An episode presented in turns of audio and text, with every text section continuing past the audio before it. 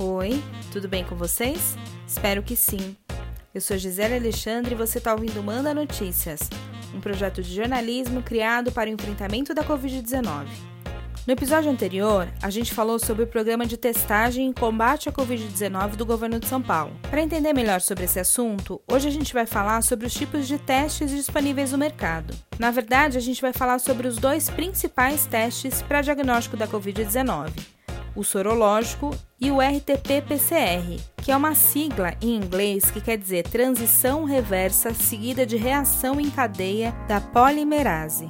O sorológico, popularmente conhecido como teste rápido, é feito a partir de uma pequena amostra sanguínea que identifica se a pessoa apresenta ou não anticorpos produzidos contra o novo coronavírus, que tem o um nome técnico de IgG e IgM.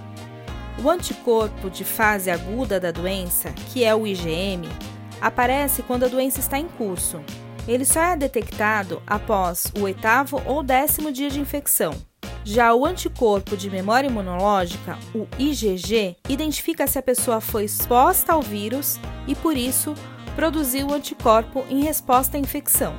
Agora a gente vai falar sobre o RT-PCR, que é um método laboratorial de diagnóstico molecular, ou seja, ele detecta a presença do material genético do vírus no corpo da pessoa que está sendo testada.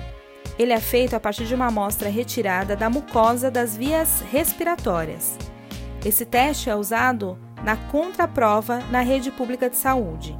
Embora o teste sorológico seja capaz de identificar as infecções ativas ou agudas e também a memória da Covid-19, a sensibilidade desse tipo de teste é bastante inferior à do PCR. Por isso, a recomendação da Organização Mundial da Saúde e das autoridades de saúde é que nos casos suspeitos seja feito o diagnóstico através do exame RT-PCR. Por hoje é isso. Se você recebeu esse áudio de um amigo e quer ser incluído na lista de transmissão oficial do Manda Notícias, manda uma mensagem para mim no número 11 9 0334. Todos os episódios também estão disponíveis no Spotify, no podcasts da Apple, na Rádio Mixtura e no Facebook. Beijo grande, fique em casa, vai passar.